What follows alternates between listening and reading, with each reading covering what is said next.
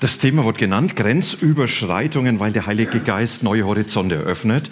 Ich sage es gleich, es wird eine Mitmachpredigt werden. Ihr werdet später aktiv mit einbezogen.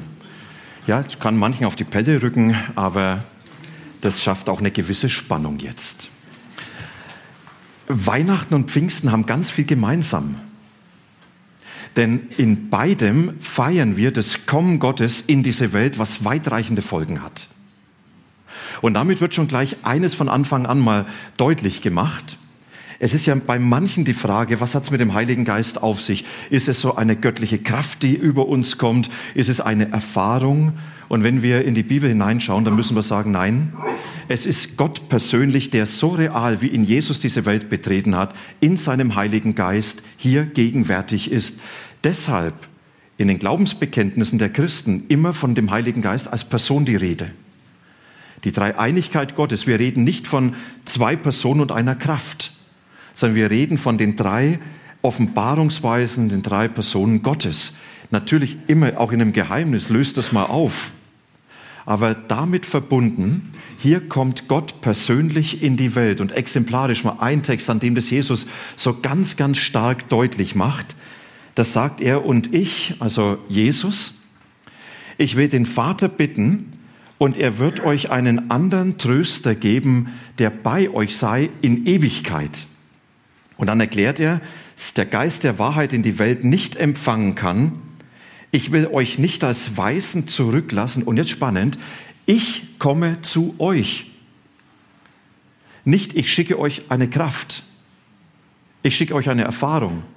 Sondern Jesus sagt, ich lasse euch nicht als Weisen zurück, sondern so real, meine Jünger, so wie ich jetzt hier neben euch stand, so real werde ich in einer anderen Weise bei euch sein. Ich werde zu euch kommen. An jedem Tag werdet ihr erkennen, dass ich in meinem Vater bin und ihr in mir und ich in euch. Auch da wieder. Ja, Jesus, er spricht, ich bin ganz konkret in dir, in deinem Leben. Und dann sagt Jesus, wer mich liebt, der wird mein Wort halten und mein Vater wird ihn lieben und wir werden zu ihm kommen und Wohnung bei ihm nehmen.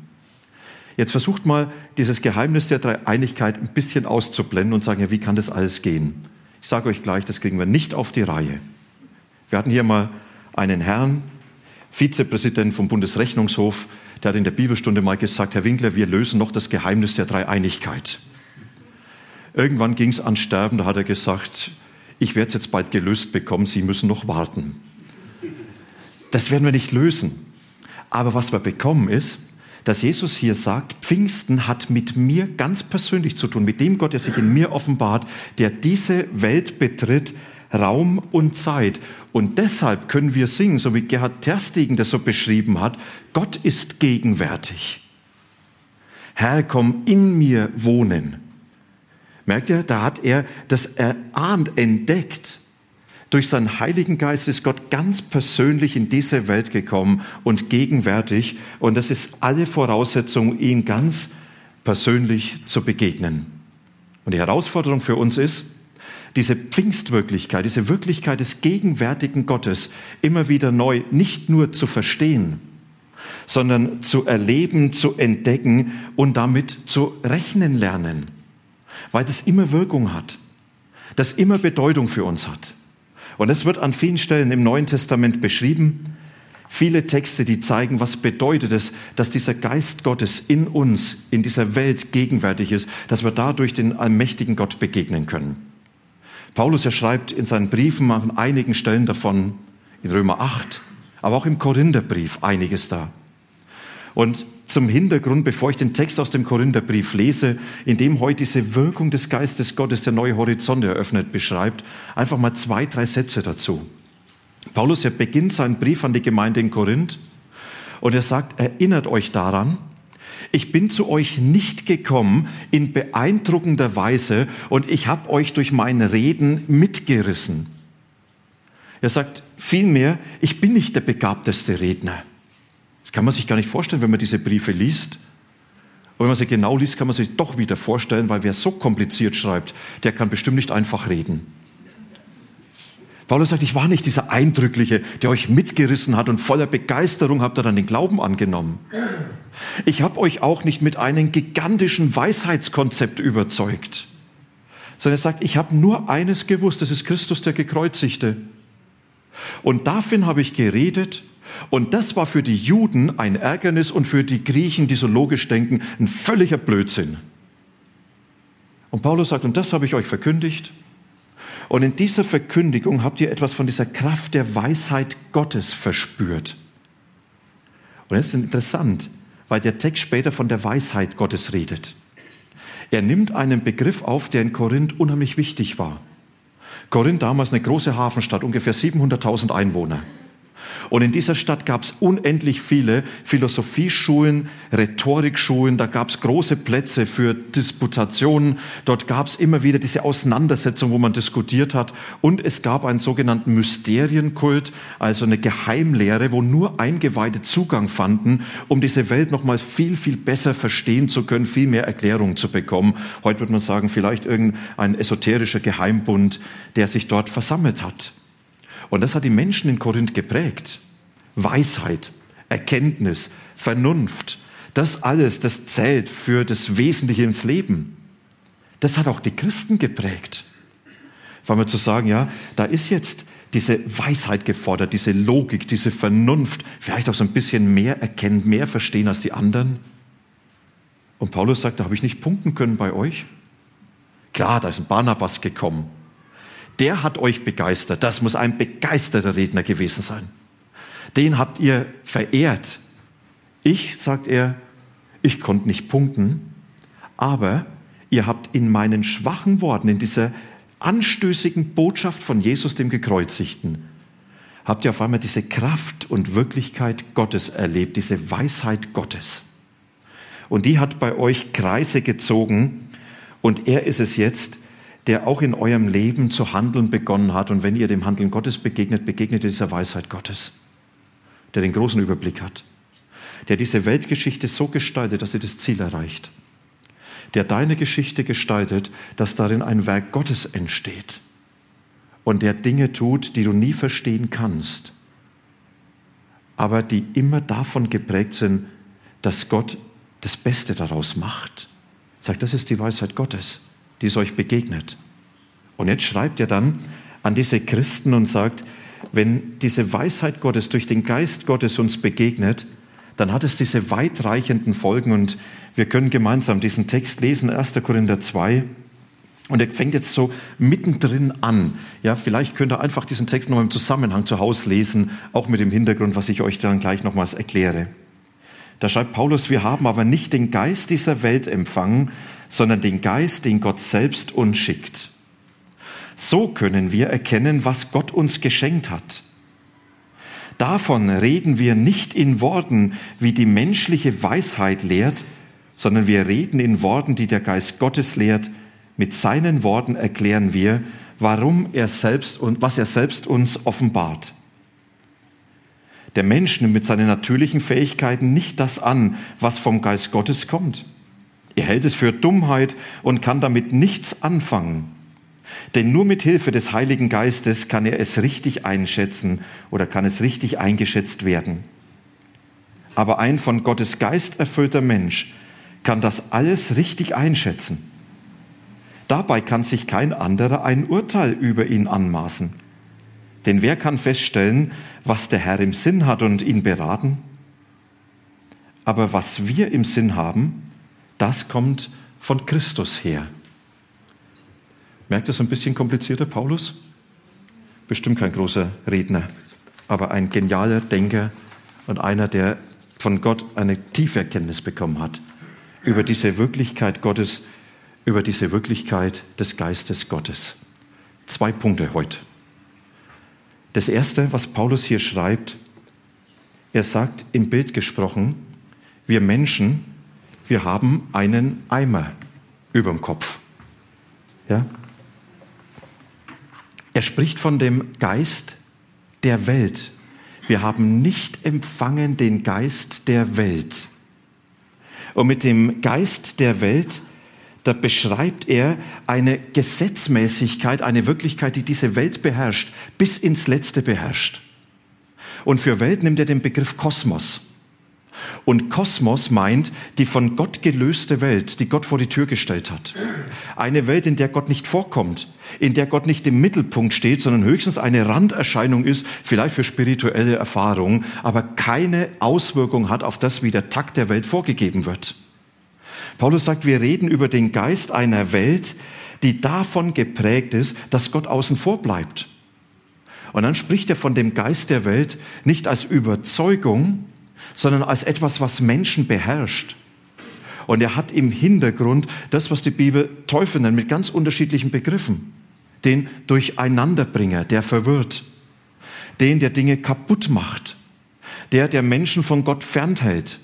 Der das Leben verhindert, was Gott sich gedacht hat. Der Menschen isoliert und den Menschen nur auf sich selbst bezieht. Du kannst sein wie Gott, das reicht, hab Genüge an dir selber. Und Paulus sagt, dieser Geist der Welt, der ist wie ein Eimer über den Kopf. Und dann kannst du nichts mehr sehen von dem, was außen ist. Und er sagt, so leben wir Menschen und haben keinen Zugang mehr zu der Wirklichkeit Gottes. Und wir sind isoliert von ihm. Und wisst ihr, wenn ich den Eimer über den Kopf habe, dann sage ich, es gibt keine Menschen. Ja, ich sehe keine. Ich sehe hier vorne vier Füße. Wenn ich jetzt diese Wirklichkeit beschreiben soll, sage ich, in dieser Welt gibt es vier Füße und mehr gibt es nicht. Der Geist der Welt ist ein Geist, der blind ist für Gott. Und das, was Paulus jetzt den Christen vor Augen führt, er sagt, das ist, was diese Menschen in unserer Welt leben. Sie leben Gott vergessen und ich bezogen. Sie leben isoliert von dem, der diese Welt trägt. Und in dem Zusammenhang kam mir ein Zitat von Charles Taylor vor Augen. Und das ist so ein geniales Zitat. Charles Taylor, kanadischer Philosoph, Politikwissenschaftler, er hat diese Welt beschrieben als eine Welt der exklusiven Diesseitigkeit und des selbstgenügsamen Humanismus. Das sind zwei Begriffe, die finde ich so genial. Eine exklusive Diesseitigkeit und ein selbstgenügsamer Humanismus, was meint er? Er sagt, diese Welt ist geprägt davon, dass der Mensch ausschließlich auf das Diesseits bezogen ist. Er lebt nur im Hier und Jetzt und hat keine andere Perspektive. Und davon ist das ganze Leben bestimmt. Alles, was erlebt werden wird, alles, was in dieser Welt sein muss, muss im Hier sein. Das sind die einzigen Möglichkeiten eine exklusive Diesseitigkeit, die nicht mehr damit rechnet, da gibt es noch mehr als diese Welt. Und ein selbstgenügsamer Humanismus, der Mensch hat nur sich selbst. Er ist nicht nur das Maß der Dinge, er muss auch der Messias sein. Er muss die Dinge in den Griff bekommen. Er muss die Probleme lösen und er muss die Zukunft anbahnen und für die Zukunft sorgen. Und wisst ihr, wir haben im Moment eigentlich ein dramatisches Beispiel, wo das sehr konkret gelebt wird. Eine Generation, die sich Last Generation nennt. Und ich weiß nicht, wie er darüber denkt. Manche belächeln sie und sagen, diese Klimakleber sind doch irgendwie und sonst was. Es ist für mich so eine tragische Generation, die erlebt genau diese exklusive Diesseitigkeit. Wir haben nur diese Welt und sonst nichts. Und diese Welt ist alles, was wir haben. Und diesen selbstgenügsamen Humanismus. Und wir sind die Einzigen, die jetzt noch die Zukunft anbahnen können. Wir sind die Einzigen, die das Ruder herumreißen können. Wisst ihr, was dann sich in Folge abspielt, das ist für mich eigentlich unfassbar dramatisch. Dass Frauen sich sterilisieren lassen, weil sie sagen, der CO2-Abdruck eines Kindes ist unverantwortlich für diese Welt. Radikal weitergedacht würde das heißen, ja, jeder, der dieser Welt für die Zukunft sorgen will, müsste eigentlich Selbstmord begehen, um seinen CO2-Ausstoß zu reduzieren. Eine unfassbar destruktive Lebenshaltung. Eine unfassbar bedrückende Einstellung. Und ich habe den Eindruck, werden die Leute, die über diese Menschen, Last Generation, lachen, denen überhaupt noch gerecht? Haben die was kapiert von dem, was da drin abgeht bei diesen Menschen? Haben die was verstanden von dieser Hoffnungslosigkeit, die sich hier breit macht? Wir sind die Einzigen, die überhaupt noch diese Welt retten können. Paulus sagt, es ist der Geist dieser Welt. Das ist ein Geist, der den Menschen nur noch auf sich selber bezieht. Und es ist dann ein hoffnungsloser, ein destruktiver Geist, der Menschen eigentlich kaputt macht. Und der Hilfeschrei dieser Menschen, die sich auf der Straße festkleben, ist eigentlich der Hilfeschrei, wie kriegen wir überhaupt noch eine Perspektive für die Zukunft? Und ich habe manchmal gedacht, wenn die, auch die Christen, über sie lachen, hingehen würden und würden ihnen von ihrer Hoffnung erzählen, vielleicht würde manches anders passieren. Dazu werde ich am Schluss gleich nochmal sagen. Paulus, er sagt, dieser Geist der Welt ist das, was alles beherrscht. Und jetzt kommt er zu einer ganz spannenden Aussage, dass er sagt, der geht uns nichts an. Der beherrscht uns nicht. Den haben wir nicht empfangen, sondern, das schreibt er uns aber, wir haben nicht den Geist dieser Welt empfangen, sondern den Geist, den Gott selbst schickt. So können wir erkennen, was er uns geschenkt hat.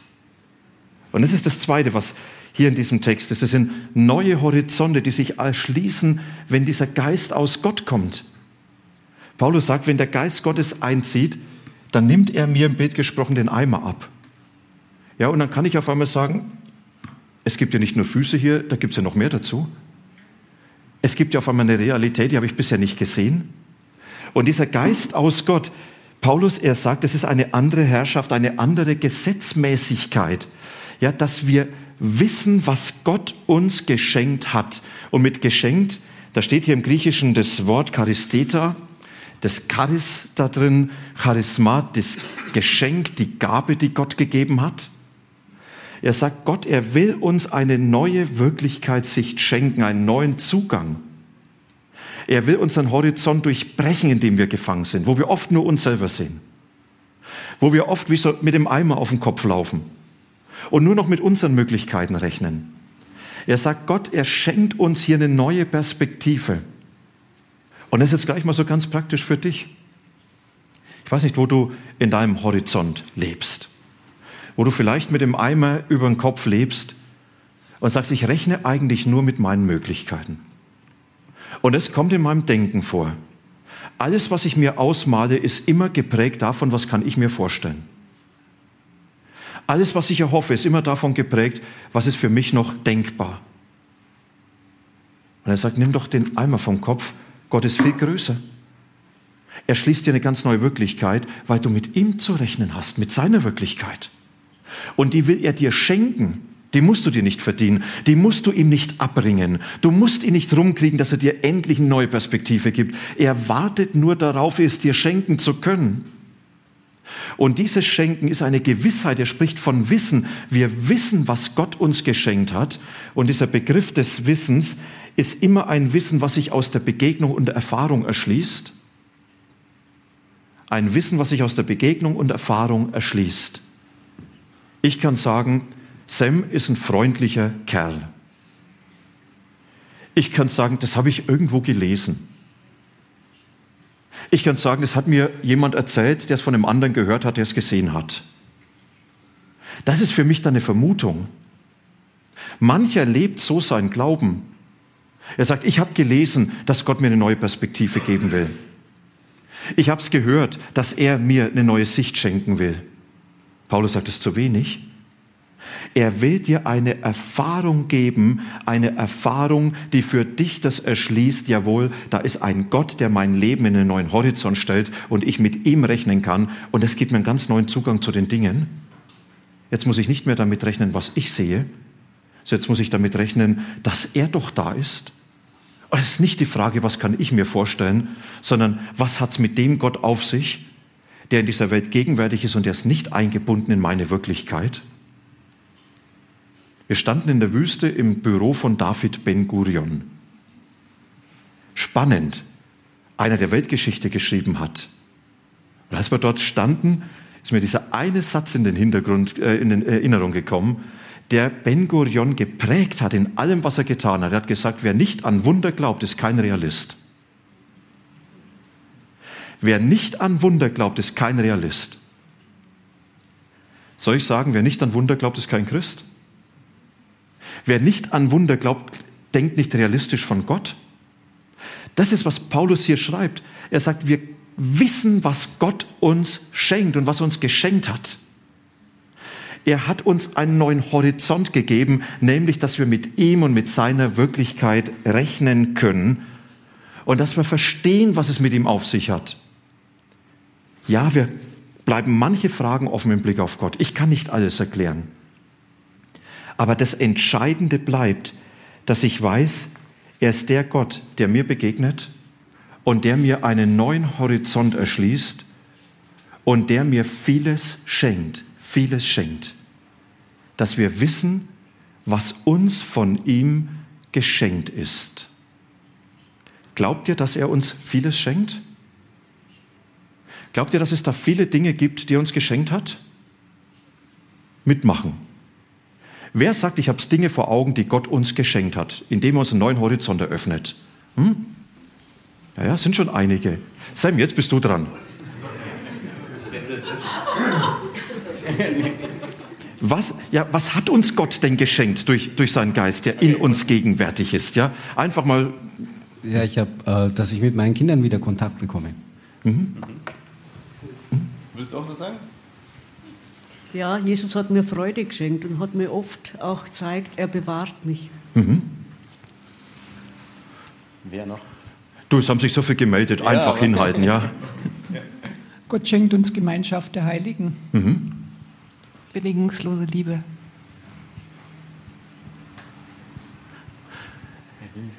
Wenn ihr jetzt sehen würdet, wie angestrengt mancher wegschaut. Hier, habt ihr was?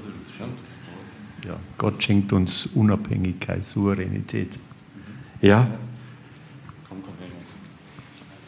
Ja, er liebt uns und das ist wirklich das Beste. Mhm. Gut. Ja, Gott schenkt uns Freiheit, macht uns frei. Mhm. Noch jemand? Lena? Ähm, Gott schenkt uns Freude auf eine größere Zukunft. Ja? Merkt ihr auf einmal, ja, was, was da, ja, und das sind alles Dinge, wo dieser Horizont durchbrochen wird. Ja, Freiheit, das heißt, da gibt es noch was außerhalb von meinem Horizont. Und wenn wir jetzt hineinschauen, ja, wir könnten so viele Dinge nennen, was uns durch den Geist Gottes geschenkt ist. Wir wissen, was Gott uns geschenkt hat. Ja, was denn? Ich nenne hier nur mal ein paar Dinge. Eine lebendige Hoffnung, die unser Leben trägt und die dem Leben standhält und die größer ist, als wir denken können. Hoffen zu können, wo es eigentlich keinen Grund mehr gibt. Gott hat die Welt nicht aufgegeben. Und wenn alle Prognosen heißen, es gibt wenig Hoffnung, zu sagen, solange Gott in dieser Welt gegenwärtig ist, gibt es Hoffnung. In Beziehung. Wenn ich sage, da gibt es keine Hoffnung mehr, solange Gott gegenwärtig ist, gibt es Hoffnung. Das ist eine lebendige Hoffnung. Wie finde ich die? Paulus sagt, ja, das ist dadurch, dass er durch seinen Heiligen Geist in meinem Leben gegenwärtig ist und sagt, du hast doch mit mir zu rechnen. Oder eine neue Zukunftsperspektive, die weiß, das Beste kommt noch. Nicht, das hier war schon alles, sondern wir müssen mit Ewigkeit rechnen.